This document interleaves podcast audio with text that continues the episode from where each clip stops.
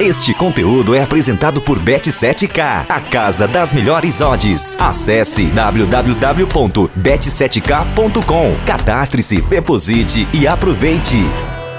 Fala galerinha da MF, aqui é o Leandro Correia e está no ar mais um podcast MF para falar tudo o que aconteceu sobre a quarta rodada do Campeonato Brasileiro Série A. Então, sem perder tempo, vamos de forma objetiva e resumidamente falar aí sobre mais uma rodada da edição de 2023, que, que é liderada pelo Botafogo. Então vamos começar falando pelo líder. O líder Fogão venceu o Atlético Mineiro 2 a 0, duelo que colocou, né, através do desempenho das equipes e do resultado, alguns contextos atuais é, dos cenários que as equipes vêm vivendo. Botafogo, confiança total. Um coletivo que funciona defensivamente e ofensivamente defensivamente suportando qualquer tipo de arma adversária e ofensivamente precisando de poucas jogadas para ter uma eficácia necessária para abrir o placar ou, no caso, como foi neste último domingo, ampliar né, o placar, como aconteceu ali com o Matheus Nascimento. Então, é uma equipe muito bem ajustada. O Luiz Castro faz um bom trabalho. Tá certo que durante 2022 tinha essa dúvida, principalmente nesses dois, três primeiros meses de 2023, essa dúvida aumentou de uma forma até desproporcional, mas a partir de abril e principalmente, né, já esse início de maio, o técnico português vem dando uma resposta bem interessante e é um Botafogo que conseguiu suas classificações para, para a Copa do Brasil devido a primeira fase, segunda fase, terceira fase. Consegue quatro vitórias é, seguidas nas primeiras quatro rodadas. É a primeira vez que isso acontece na história do clube, né? Tratando-se da era dos pontos corridos. Então, é o Botafogo muito bem líder. E tem um detalhe: enfrenta o Corinthians em casa na próxima rodada. O Corinthians que não está bem, o Corinthians que, tá, que está com muitos problemas, empatou. Né, iremos falar um pouquinho sobre isso contra o Fortaleza no fechamento da rodada. Então a tendência é um Botafogo com 15 pontos em 5 jogos disputados. Algo absurdo, algo inimaginável nem para o mais fanático botafoguense. Então, parabenizar a equipe do Botafogo. Vem fazendo um grande início de campeonato. Algo parecido com, com o que aconteceu em 2007, né? Com os comandados do Cuca. Um Botafogo que também começou muito bem, muito bem. Não chegou a ter esses números, porque esses números são inéditos, mas foram números parecidos ali que só a partir da oitava, nona rodada, que aí o São Paulo do Murici Ramalho acabou, né, deslanchando na tabela, inclusive com, com uma vitória sobre o próprio Botafogo no Maracanã, 2 a 0 que foi ali um divisor de águas para a equipe, não só do São Paulo, mas também pro do Botafogo, que aí o São Paulo se manteve ainda mais na liderança, enquanto o Botafogo acabou caindo e aí, né, posteriormente nem vaga para Libertadores conseguiu. Mas a expectativa é que 2023, até pelo número de vagas que a Comembol proporciona, é um Botafogo além de estar ali na, na parte de cima, também automaticamente ficar muito próximo aí de uma vaga para Libertadores, quem sabe uma vaga direta, vale lembrar, né? A última vez que o Botafogo disputou a Libertadores foi em 2014.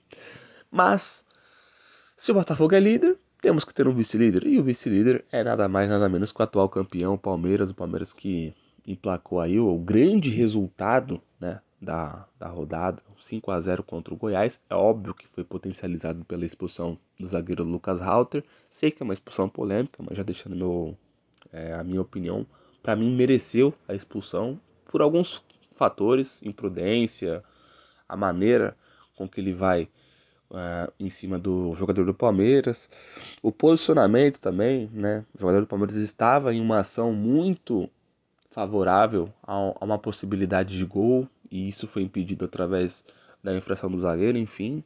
Ainda acho que a interpretação por um cartão amarelo não é absurdo, mas dentro do, do que eu vejo de certo Nesses tipos de jogadas, a expulsão foi correta, então não vejo nada de irregular no, nesse lance. Através disso, o Palmeiras já era superior, já estava vencendo o jogo, mas aí a partir da expulsão, a equipe do Palmeiras acabou deslanchando. Rafael Veiga em ótima atuação, Piqueires muito bem. E foi um Palmeiras que não parou de atacar, um Palmeiras que buscou o gol. E, e aconteceu algumas vezes nessa era Abel o Palmeiras ter uma vantagem numérica e não ser assim. Então foi bem interessante por conta disso. Dudu querendo o jogo, inclusive marcou um gol, encerrando o jejum que vinha o incomodando desde o jogo contra o Fortaleza, jogo comemorativo do Campeonato Brasileiro de 2022 que o Dudu não marcava, então também é muito importante para o atacante do Palmeiras ter é, tido né, é, esse gol para já estava confiante porque o Dudu vinha fazendo bons jogos, mas agora então vai ficar um, mais tranquilo aí, sem esse peso nas costas. Teve uma ótima atuação também do Arthur novamente, o Arthur muito bem, mais uma questão mais tática do que propriamente de, de desempenho com a, é, com a bola. Então é um Palmeiras que vai se encontrando, o Zé Rafael bem novamente, que não vinha tão bem assim, vinha oscilando em alguns jogos do Campeonato Paulista e até nessa fase final de Paulista barra é, já a Copa do Brasil, o Zé Rafael vinha bem, mas às vezes não vinha tão bem. Então, nesse Campeonato Brasileiro, ao meu ver, vem mantendo uma regularidade com a camisa número 8.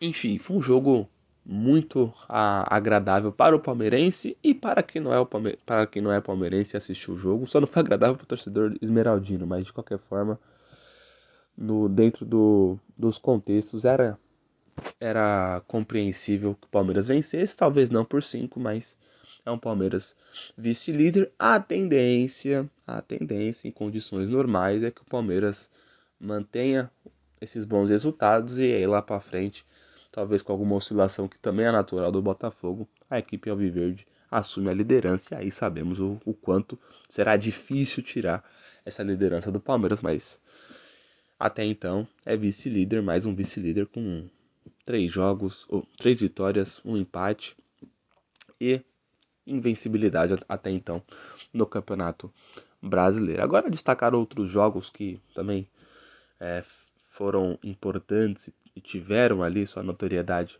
nessa, nesse último fim de semana. O clássico Fluminense Vasco, grande jogo, um jogo em que muito se criticou até a maneira que o Fluminense levou o gol, mas na minha opinião, tem que ser muito mais falado da maneira que o Fluminense encurralou o Vasco do que propriamente pela maneira em que o Vasco fez o gol no Fluminense. Impressionante o que o Fluminense fez.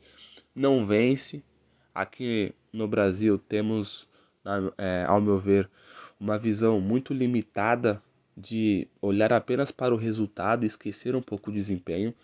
O jogo do Fluminense foi bom, foi contundente, foi agressivo, foi até de uma forma massacrante em cima do Vasco. Não venceu, acontece, mas de 10 jogos como esse, a tendência é que o Fluminense vença 9 e talvez empate 1 e esse talvez aconteceu de forma concreta nesse último sábado. Então é, foi muito satisfatório ver o jogo do Fluminense pela postura do Fluminense e a questão do Vasco. Muito, também muito se criticou pela maneira que o Vasco foi, mas sabemos o quanto é difícil você estar dentro do campo e ter a noção de que o adversário é muito superior a você, taticamente, tecnicamente, e aí você se impor a isso é muito difícil, não é fácil.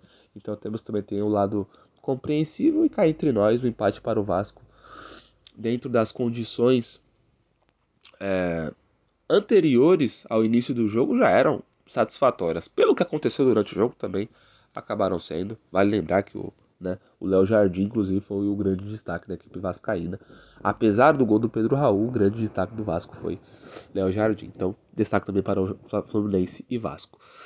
Outro destaque também é a vitória do Cruzeiro. O Cruzeiro que vem, né, após a derrota na rodada de abertura para o Corinthians, vem numa sequência muito boa, três vitórias seguidas e contra três adversários que, no meu entendimento, poderiam ser ou favoritos ou de um nível muito parecido com a equipe do Cruzeiro. Na minha opinião, em nenhum dos jogos o Cruzeiro foi favorito.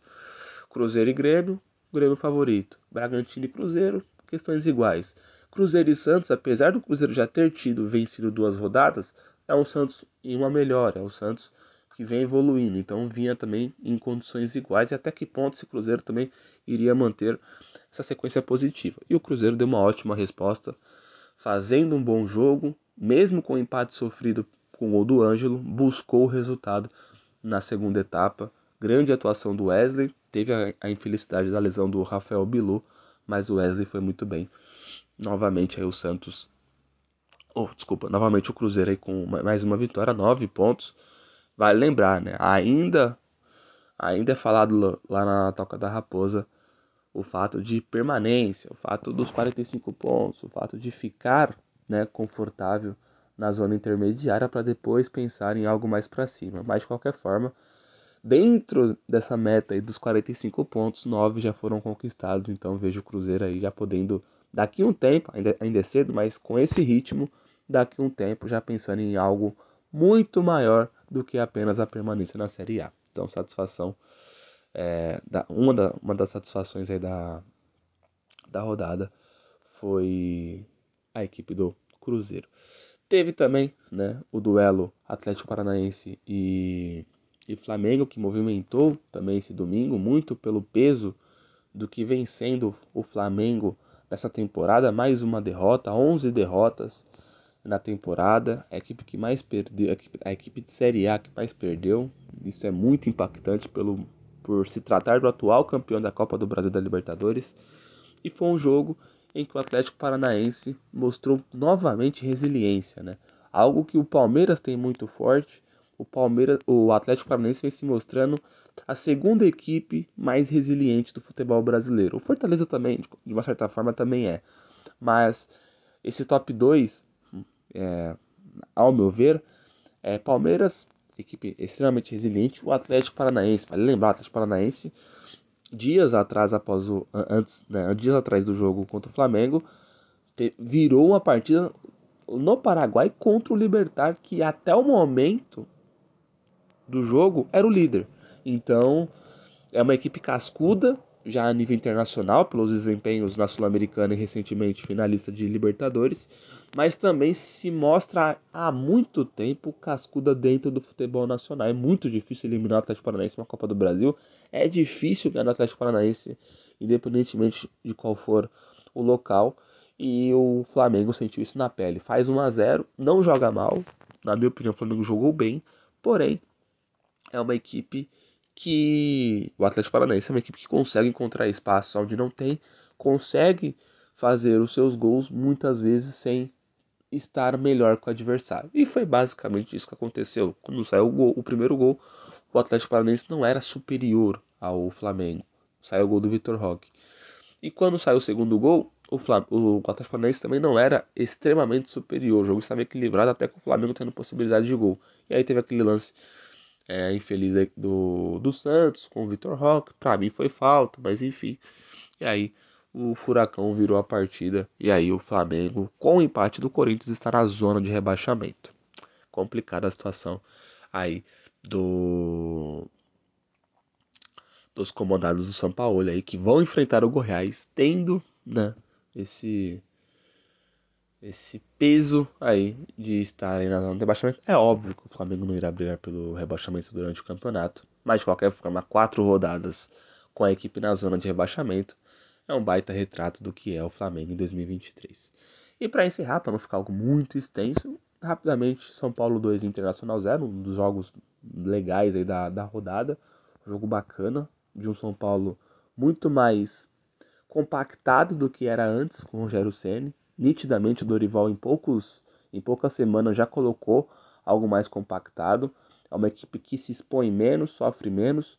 O jogo disparado que o São Paulo mais sofreu foi contra o América Mineiro, que era uma estreia, e dentro das outras partidas já foi um São Paulo muito mais equilibrado, muito mais preocupado com o meio campo do que propriamente com o ataque, que era o inverso na era Senna. Então, e jogo contra o Inter foi um jogo muito perspicaz nesse aspecto. O Inter teve muitas dificuldades, o sistema defensivo funcionou muito, muito por conta também de um meio campo muito bem, muito bem protegido. E aí Através disso, as individualidades lá no ataque acabaram prevalecendo. São Paulo 2, Inter 0. Destaque também para Grêmio 3, Bragantino 3, que foi o grande jogo da rodada. Se o grande resultado da rodada foi Palmeiras 5, Goiás 0, o grande jogo da rodada, ao meu ver, foi Grêmio 3, Bragantino 3. Esse Bragantino vai proporcionar grandes jogos. Todos os jogos do Bragantino até então foram bons jogos. Então vamos ficar de olho. E o Grêmio, que é um Grêmio mais oscilante do que o Renato Gaúcho esperava. O Renato Gaúcho, inclusive, fala sobre isso na, na entrevista coletiva. É um Grêmio com muitos problemas defensivos. Ofensivamente funciona, mas defensivamente é uma equipe que vem sofrendo gols em todos os jogos. Né? Só não sofreu na estreia contra o, o Santos. Fora isso, sofreu aí é, gols. Sem falar que também sofreu contra o ABC, equipe da segunda divisão do futebol nacional na Copa do Brasil, em um duelo que quase que o Grêmio acaba se complicando. Então, não é, não é boa a fase gremista e precisa de alguns ajustes ali. O Renato Gaúcho já deu a entender que esses ajustes também é, terão que passar ali por contratações. Vamos ver como isso vai impactar também no elenco nas próximas rodadas. E para encerrar, né, de uma forma também categórica, falando do jogo que encerrou a quarta rodada, que é Corinthians e Fortaleza. Fortaleza melhor na partida, Fortaleza, na minha, na minha opinião, até mereceu vencer o jogo, mas o Corinthians buscou o resultado com o Yuri Alberto. É um Corinthians em uma bagunça extrema através da sua diretoria Dentro de campo, é uma equipe limitada em muitos aspectos defensivos, ofensivos, táticos, físicos, técnicos, porém se superou e conseguiu buscar o resultado.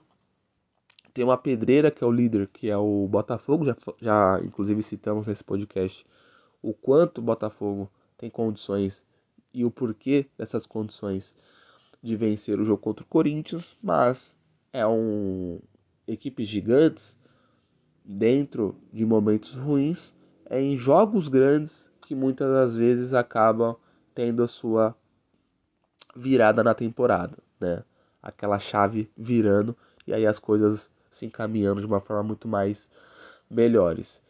O Corinthians tem essa oportunidade contra o Botafogo, mas o jogo decepcionou aí sua torcida contra o Fortaleza e o Fortaleza se mostrou uma equipe que não vai brigar é, pelo rebaixamento no primeiro turno, como foi na temporada passada, e vai brigar ali pela parte de cima, algo que aconteceu em 2021. Então, Fortaleza aí, se muitas pessoas colocavam apenas os grandes ali, né, do eixo ali, Rio São Paulo, incluindo Minas, incluindo Rio Grande do Sul, para estarem aí entre os seis primeiros, acho que o Fortaleza terá esse local do início ao fim. Vejo o Fortaleza ficando do início ao fim entre os seis coloca entre os seis primeiros. É impressionante o quanto é qualificada essa equipe, muito mais por condições táticas do que propriamente pela individualidade dos jogadores. E aí entra o trabalho do Voivoda, grande trabalho que quase resultou em uma vitória na Neoquímica Arena, algo que ainda não aconteceu, inclusive, né? Tem esse tabuzinho aí do Fortaleza na Neoquímica que se permaneceu. Mas é isso, pessoal ficou um pouquinho extenso, mas deu para falar aí dos principais jogos da quarta rodada. Sou o Leandro Correia e esse foi o podcast MF falando sobre o Campeonato Brasileiro Série A. Abraços e até mais.